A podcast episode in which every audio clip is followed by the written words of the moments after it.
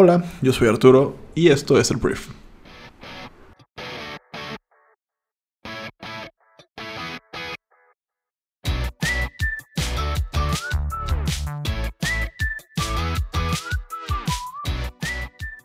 Muy bien, pues hoy es lunes, Refer, yo soy Arturo, eh, pues tu conductor de cabecera como siempre de este programa.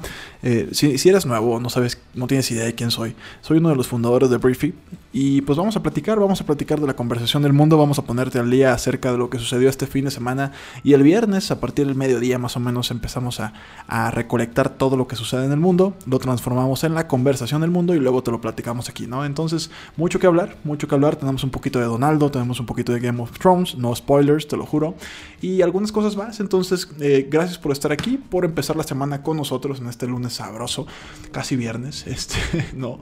Entonces, si quieres, comenzamos. Vamos a comenzar hablando de geopolítica. Vamos a comenzar hablando de Donaldo. Y perdóname que empiece hablando de Donaldo, yo sé que no es la mejor. Donaldo Donald Trump este hombre naranja. Yo sé que no es la mejor manera de empezar este, pues una semana, un día o cualquier cosa, pero hay que hablar de este señor porque aún es el presidente de Estados Unidos. Esperemos que le quede un año y medio más o menos en la Casa Blanca. Ayer, Donaldo como que andaba de buscapleitos. Algo le cayó mal. Casi siempre debe tener muy mala digestión Donald Trump porque siempre está enojado. Entonces yo, yo le achaco que si no son como problemas de su infancia, es problemas estomacales que lo ponen de malas. Entonces ayer eh, como que traía ganas de pelearse con alguien y yo creo que Melania no lo peló mucho y pues ahí intentó ahí en el jardín pelearse con algún perro o lo que sea. No pudo pelearse, entonces se fue a su baño de oro, que seguramente es de oro, así como... Ha de ser como el, el, trono de hierro, pero de oro. Y, este, y empezó a tuitear porque es su arma favorita. Y se lanzó contra Irán. Irán y Estados Unidos traen un conflicto recientemente por un pacto nuclear. Un pacto nuclear que pues obviamente Donaldo consideró que era injusto para los Estados Unidos y que Irán estaba financiando grupos terroristas. Eh, declaraciones y afirmaciones fuertes, ¿no? O sea, no es así como de, ah, es que no me caes bien, no. Es como, a ver, güey, estás metiéndole dinero y dándole armas a terroristas que amenazan Occidente, ¿no? Entonces se puso medio de color de hormiga la cosa. Entonces, este, Donaldo amenazó a Irán en un tweet. En un tweet es lo peor, ¿sabes? Que este güey tuitea y literalmente los mercados se caen, la gente se asusta. O sea, hay gente. Está, está muy cañón esta, esta etapa en la que vivimos, en la que ya ni siquiera el presidente tiene que salir a hablar por teléfono o a salir en la cámara. O sea, un tweet, literalmente. Desde donde esté. Imagínate si le roban el celular a este güey. Obviamente no sucede, pero si le hackearan la cuenta a Donald Trump, o sea, y tuitean lo que sea, esa persona tendría en su poder hacer que las acciones de cierta empresa se cayeran, tendría en su poder una guerra, tendría en su poder, o sea, en lo que el malentendido se arregla. Entonces, bueno, el punto es que Donaldo pues entró a Twitter, vio pues todo el hate que la gente le tira y todos sus villamelones que lo apoyan y pues dijo, si Irán quiere pelear, ese será el fin oficial de Irán. Nunca vuelvan a amenazar a Estados Unidos otra vez. Entonces te quedas así como, güey, relájala. O sea, ¿cómo? El mandatario pues endureció las sanciones económicas contra Irán y su gobierno. Y esto sucedió, te digo, como parte del cerco económico y político que los Estados Unidos le ponen a todos los países que no se alinean con ellos, ¿no? O sea, los países que no eh, hacen lo que ellos quieren, pues aranceles, eh, prohibiciones, bloqueos económicos. Entonces, Irán es la última víctima de Estados Unidos, a pesar de que Irán también ha hecho cosas que, pues, son en, perjuicio y sí podrían desequilibrar el mundo, ¿no? Entonces, a final de cuentas, eh, Irán ha justificado las decisiones estadounidenses como esta, como una guerra psicológica y un juego político, y pues mm, realmente no contestan o sea, Donaldo como que avienta la piedra y nadie la contesta, como que es como, ah, dejen este loco hablar, ¿no? O sea, algo parecido a lo que hemos hecho en México, de que Donaldo dice algo y nosotros como que nos hacemos güeyes, hasta que de plano nos dice, hey tú, y ya te insulta personalmente, pues ya hay que contestar, ¿no? Pero mientras aviente nada más bad hombres y México y no sé qué y todo eso, nos vale. Entonces, Irán está haciendo la misma, está dándose cuenta de que Donaldo es una persona que sí le gusta presionar para que cedas y para que agaches la cabecita. Entonces, vamos a ver eh, te digo, Donaldo, esto es una simple amenaza. Está amenazando, hay un despliegue de portaaviones en el Golfo Pérsico, este, retiró personal diplomático de Irak en las últimas semanas y bueno, a final de cuentas Donaldo ha sugerido que no está buscando una confrontación militar, incluso cuando sus asesores advierten a Irán contra cualquier provocación, ¿no? Entonces, vamos a ver qué sucede. Eso es todo. Donaldo lanzó como este, este, esta amenaza. O sea, literalmente decir que es tu fin, o sea, que vas a morirte y todo tu país va a acabarse. Pues no es cualquier cosa. Pero los iraníes siento que tienen más cerebro en este sentido que Donaldo. Entonces veremos cómo contestan, que obviamente van a contestar. Y pues vamos a ver si lo tachan de loco. Si le dicen, pues órale, un tiro, tú y yo, de cuates o de enemigos. Y veremos qué pasa. Hasta ahí la dejo. Vamos a hablar también otra empresa norteamericana que de alguna u otra forma está ayudándole a Donaldo a sus propósitos comerciales ahora en contra de China. China es eh, pues el rival a vencer al, al, parecer por parte de Donaldo. Y lo que sucedió realmente no se trata de Estados Unidos, se trata de Google. Google, que es este buscador que pues me imagino lo conoces, este, ha suspendido los negocios con Huawei. Huawei es esta empresa china que, bueno, es de telecomunicaciones, es un gigante mundial de telecomunicaciones. Estados Unidos ha estado acusando a Huawei de que utiliza sus equipos para espionaje. Y esto amenaza la eh, seguridad nacional en Estados Unidos. Entonces, Donaldo, si estuviste dormido la semana pasada o por ahí distraído, Donaldo declaró una emergencia nacional y prohibió, o sea, utilizó un poder que él tiene como presidente para, eh, pues, vetar, para negar el acceso a todas las empresas que podrían ser una amenaza en temas de espionaje. No dijo directamente Huawei, pero era obviamente enfocado a Huawei, ¿no? Entonces China dijo que esto podría afectar sus relaciones bilaterales. Lo que nadie esperaba es que tan pronto un gigante como Google empezara, pues, de alguna forma a tomar bando, ¿no? Entonces... Google suspendió los negocios con Huawei que requieran la transferencia de productos de hardware y software, excepto los cubiertos por licencias de código abierto. Entonces, eh, Huawei, ¿qué significa esto? Huawei perderá acceso inmediato a las actualizaciones del sistema operativo de Android. Ya no se va a poder actualizar. Si tú tienes un Huawei, este, pues, sorry.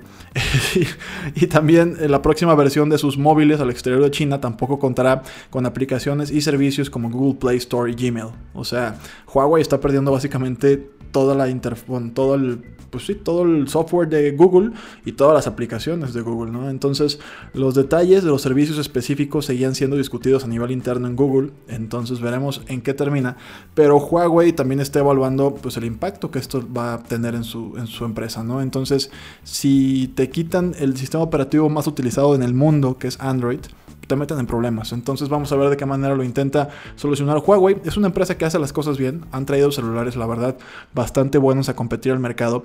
Hace 15, 20 años jamás hubiéramos pensado en comprar un celular chino y hoy en día los celulares chinos acaparan mercados, ¿no? Y empiezan a, ya jugarse las segundas, terceras posiciones de eh, participación. Entonces esto lo que hizo Google es una reacción... Mm, pues ahora sí que, o sea, aventurera y un poquito, este, pues es la primera empresa que se pronuncia en contra directamente de Huawei, ¿no? Entonces vamos a ver a partir de aquí si hay más que se animan o si Donaldo y su gente está haciendo como lobbying interno para que las empresas sigan acorralando China, veremos qué va a suceder. Pero esa es la noticia. La noticia es que Google corta relaciones con Huawei y si tienes un Huawei tendrás problemas próximamente en temas de sistema operativo y de algunas aplicaciones, ¿no? Entonces podemos dejar este tema ahí. Hay mejores noticias el día de hoy, ¿no? Porque estas noticias como que nos puede valer.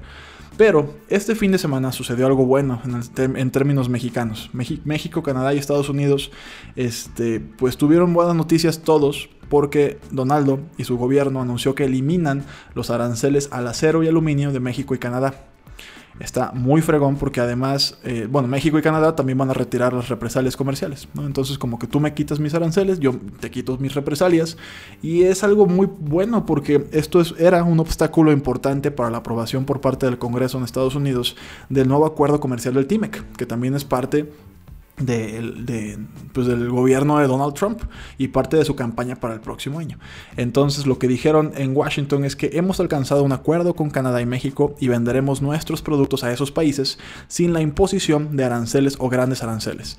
Entonces además dijo que espera que el Congreso de su país lo apruebe rápidamente, hablando del TIMEC, y eso es todo. Eh, el gobierno de México confirmó el acuerdo, donde destacó que se levantarán los aranceles de represalia a los productos estadounidenses. La verdad es que yo aplaudo lo que sucedió Estuvo muy bien la manera en la que se negocia esto, o sea, a la hora de que te devuelvo aranceles a Estados Unidos porque no retiras los de aluminio y, acero, pues fue una buena decisión. Me imagino lo pensaron y tuvieron como miedo de que se endureciera todavía más y que el acuerdo pudiera caerse. Pero aquí pues tendríamos que felicitar a este Jesús Seade, o Sid, no sé si sea como Antonio Mitt, pero Jesús Seade, es el subsecretario para América del Norte de la Secretaría de Relaciones Exteriores de México. Entonces, felicidades a todo el equipo y qué bueno. Eso estuvo bien, no tenemos aranceles en esos dos elementos, todos felices, eh, volvemos al libre comercio, obviamente el TMEC pues ya no es tal vez tan benévolo en algunas cosas como lo era el Telecan, pero por lo pronto eh, esto era un bache importante para el nuevo tratado comercial de América del Norte y esperamos que a partir de aquí corra muy rápido, sobre todo por parte del el Congreso de Estados Unidos, ¿ok? Entonces ya hablamos de esto, ya hablamos de geopolítica, ya hablamos de un negocio que tiene que ver con geopolítica como lo es Google y ya hablamos de pues Norteamérica con Canadá, México y Estados Unidos en términos económicos. Vamos a hablar de algo diferente, muy diferente. Vamos a hablar de Game of Thrones. Este, yo soy una persona que va en la quinta temporada, ahí voy, ahí voy. El día de ayer se estrenó el último capítulo de la serie. Hay gente que está triste, hay gente que está enojada, hay gente que está feliz. Hay de todo. Las reacciones ante una historia así de, eh, pues compleja, siempre pues traen todo tipo de reacciones. Entonces, todo tipo de, sí, de sensaciones, de sentimientos. Y bueno, Em, es interesante porque Game of Thrones fue un fenómeno increíble. O sea, fue la serie que rompió los límites. Literalmente cada capítulo se ha vivido como una final del mundial. Literalmente tú ves bares. O sea, no voy a spoilear nada, no voy a hablar nada del show. Pero, pues tú ves como hay bares en donde de repente pasan ciertas cosas en la serie y la gente se vuelve loca. O sea, la gente empieza a aventar cerveza y se quita las playeras. O sea, es algo impresionante, impresionante, diría Sage. Entonces, este, pues ayer se termina, se termina esta maravillosa serie que si no la has visto, perdón por el choro que te estoy aventando, pero la realidad es que es una buena serie. O sea, en Twitter hay gente que se siente con superioridad moral si para la, por como no ha visto la serie dicen, ah, los odio por estar hablando solamente de Game of Thrones. Pues no, es gente que no eres ni mejor ni peor que nosotros si eres un hater de Game of Thrones. Digo, entiendo porque yo también pasé años, este, de repente en redes sociales o ya en conversaciones en la escuela o en la oficina, escuchando conversaciones que no entendía, ¿no? De gente que sí la veía y que compartía sus puntos de vista. Pues yo no podía entrar a esas pláticas. Me imagino es un tema que nos afecta, ¿no? Pero ahora que ya la veo, pues yo digo, bueno, sí es una buena serie. Este, nadie es mejor o peor por ver algo pero al final del día hay, eh, la noticia es que ayer se terminó. Ayer se terminó, es una serie impresionante. Este, y pues veremos qué sigue a partir de aquí, veremos qué sigue a partir de todo este, de toda esta historia, si va a continuar con algo más, si va a haber algunas series eh, paralelas, como lo hizo en su momento Breaking Bad con Better Call Saul. Este, entonces, vamos a ver. Pero bueno, se terminó una era. Y si estás triste, pues mando un abrazo. Mando un abrazo si estás triste porque se terminó esto. Sí, hay diferentes estudios que hablan del efecto cuando se termina una historia de estas, aunque sea fantasía, la sentimos como si fuera propia, ¿no? Entonces, es súper interesante el fenómeno también sociológico. Pero bueno, esa es la noticia. Game of termina después de ocho temporadas. Y bueno, una de las series más exitosas de todos los tiempos y veremos qué sigue para eh, tanto para los personajes, para los actores y actrices, porque pues se termina una, una vida, una vida, 10 años para muchos de ellos. Empezaron en Game of Thrones a los 10, a los 11, 12 y ahora pues a los veintitantos, o súmale, ¿no? 10 años más, este, pues tienen que quitarse ahora ese papel y ir a lo que sigue. Vamos a ver qué sucede, pero es muy padre lo que va a suceder, yo creo. Vamos a terminar con esto, ya fue, ya Game of Thrones ya se acabó, ¿no? Entonces, este, vamos a hablar de la Ciudad de México, de México en general.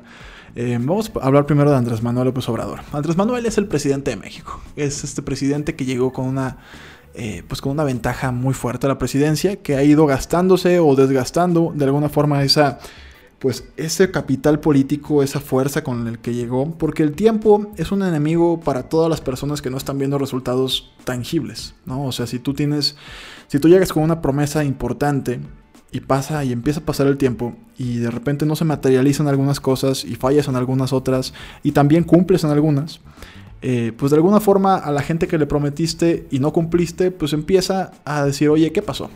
Esto era el cambio y por qué no ha cambiado nada. Entonces, de hecho, Carlos Slim dijo precisamente esta frase, ¿no? Que el pueblo mexicano está cansado de que no pase nada. Pero ya me desvié del tema. Este, el presidente de México dijo que pronto comenzarán a entregarle recursos, o más bien a entregarse los recursos del instituto para devolverle al pueblo lo robado. Esto, si no lo habéis escuchado, es, es un pésimo nombre, pero lo que quiere hacer Andrés Manuel es crear una, es crear una institución, una dependencia, que lo que haga es tomar todos aquellos eh, bienes incautados al narcotráfico o a los políticos corruptos y con este eh, instituto lo que quiere es crear programas, vender, subastar lo que sea, eh, todos esos bienes, muebles e inmuebles y con eso crear programas para la gente, ¿no? Entonces, este, al parecer, lo que dijo ayer Andrés Manuel es chistoso porque dice que cada vez que se edifique algo, se pondrá una placa del cártel o político cuyos bienes fueron incautados para, para dar esos recursos. Es interesante porque esto tiene como dos lados.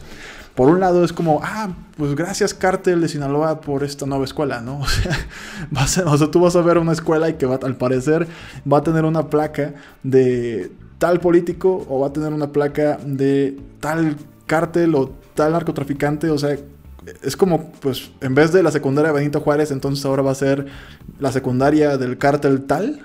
Es, es, raro, o sea, simplemente es raro. Siento que le falta un poquito de estrategia o de discurso a este, este anuncio. A mí me dio mucha risa, perdón. Y Andrés Manuel, te quiero mucho a veces por este tipo de cosas, porque sí es como de, güey, o sea, pues siento que no lo pensaron bien.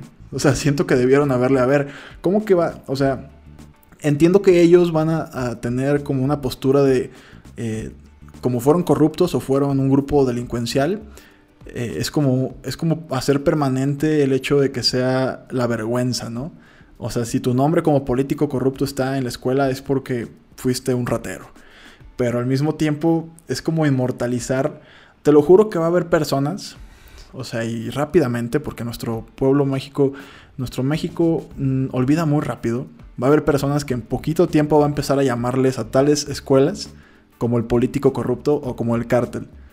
Vas a ver qué va a suceder. Si realmente materializan esto, va a ser como, oye, ¿y por dónde está, no sé, tal nevería? Ah, ahí das a la derecha, o sea, llegas hasta la secundaria, cártel, cártel de Jalisco, y das vuelta a la derecha. O sea, es como, güey, o sea, yo estoy seguro que eso va a suceder.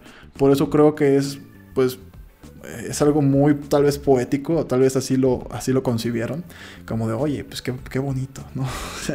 Eh, o más bien, sí, con esto vamos a avergonzar a los políticos o a los cárteles, pero yo creo que va a terminar sucediendo eso, que literalmente van a usarlos ya como nombres, porque yo no sé, la mayoría de las escuelas que uno ve, si no es la propia, pues no sabes cómo se llaman.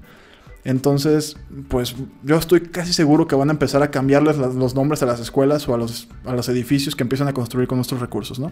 Entonces, esa fue la noticia de Andrés Manuel López Obrador, que vamos a ver cómo le pasa. Pues igual y me equivoco. Pero yo sí creo que podría pasar eso, sobre todo porque en México pues somos bastante ocurrentes, ¿no crees? Somos bastante creativos. Entonces vamos a ver a partir de ahí qué. Vamos a ver a partir de ahí. Me canso ganso. Vamos a hablar de algo distinto. Ya hablamos de México, hay una noticia más que habla de la contingencia ambiental y cómo dañó la imagen de Claudia Sheinbaum, que es la eh, gobernadora, ¿cómo se le puede llamar esto? La alcaldesa de la Ciudad de México. Pero, pues sí, simplemente la noticia habla de cómo este, pues no le fue bien. O sea, se está viendo rebasada, o por lo menos la percepción de la población está siendo tal que la, están viendo al gobierno de la Ciudad de México como un gobierno que no reaccionó bien y que no está tomando las medidas adecuadas para que deje de estar así de contaminada la ciudad. Yo entiendo que esto es un problema de años, ¿no? Y es algo que de hecho han hecho muchos cartones y, parodias y caricaturas acerca de eso, ¿no? Porque cuando el Popocatépetl decide hacer erupción y cae ceniza y agrava la situación atmosférica de la Ciudad de México, hay un cartón muy bueno que no, no recuerdo ahorita quién lo, quién lo dibuja, que habla, o sea, está, se ve Claudio Scheinbaum con el volcán, con el Popo, y dice, ah, es que este volcán no lo dejaron las administraciones pasadas, que ha sido algo que han dicho mucho, ¿no? O sea, en general Morena ha dicho mucho ese discurso, que los problemas vienen de las administraciones pasadas. Entonces, me queda claro que el tema ambiental eh, viene de muchos años. Es una ciudad mal planeada eh, que fomenta el uso del vehículo, que le construyen más cosas y más cosas al vehículo, que a pesar de que tiene algún, o sea, tiene muchas bondades de transporte público, le falta mucha infraestructura, ¿no? O sea, está muy lejos de ser una ciudad eficiente. Entonces, si tú vives en la Ciudad de México y vives su tráfico, entiendes de lo que estoy hablando. Al final del día, eh, ha sido muy sonado el papel del gobierno de la Ciudad de México y veremos al final si se arreglan, si pueden eh, pues hacer, o sea, yo creo que cuando las cosas ya están mal, cuando la gente realmente se enoja, cuando la gente realmente está inconforme y cuando la gente dice, oye, neta el clima está muy feo, neta, o sea, me estoy fumando no sé cuántos cigarros al día por estar viviendo aquí, por respirar, creo que sería un buen momento por parte del gobierno para tomar acciones eh, pues polémicas también, acciones que neta sea como, ok, ¿quieres que esto cambie? ¿Quieres vivir en una ciudad mejor? Ok, vamos teniendo una reacción que te cueste tal vez políticamente hablando, pero que sea un parteaguas para fomentar el uso de energías verdes, el uso de transporte público, el uso de bicicletas, o sea, creo que es un buen momento para que el gobierno pueda decir, ok, borrón y cuenta nueva, vamos haciendo algo distinto en esta ciudad, ¿no? Y realmente, aunque haya gente que se, que se enoje, pero que sea por el bien a largo plazo de una ciudad. Porque de otra manera, pues esto va a ser pues, de cada cuánto tiempo, ¿no? O sea, incendios cada año, o fumarolas, o lluvia de ceniza, pues seguido también el Popo también libera todo esto porque ha estado muy activo últimamente. Este, bueno, contingencias a cada rato también, por el tema del frío, o sea, yo creo que es un buen momento para que Claudia Scheinbaum, sobre todo con el capital político que traen, Morena en general, pues tal vez les va a costar capital político, pero si es por el bien a largo plazo de eh, pues su ciudad, la ciudad más grande, una de las más grandes del mundo, pues creo que dentro de sus ideales es realmente trascender, trascender como buenos políticos y esto sería una gran manera de hacerlo. Entonces veremos si tienen los pantalones, porque no cualquiera hace esto. Todas esas personas aspiran a otros cargos, aspiran a ser senadores, aspiran a ser presidentes. Entonces, pues obviamente esto podría costarle su carrera, pero podría salvar y mejorar la salud de miles de millones de personas, no de miles, de millones de personas. Entonces, eso es, ese es mi pitch con el tema de este, la Ciudad de México. Y ya.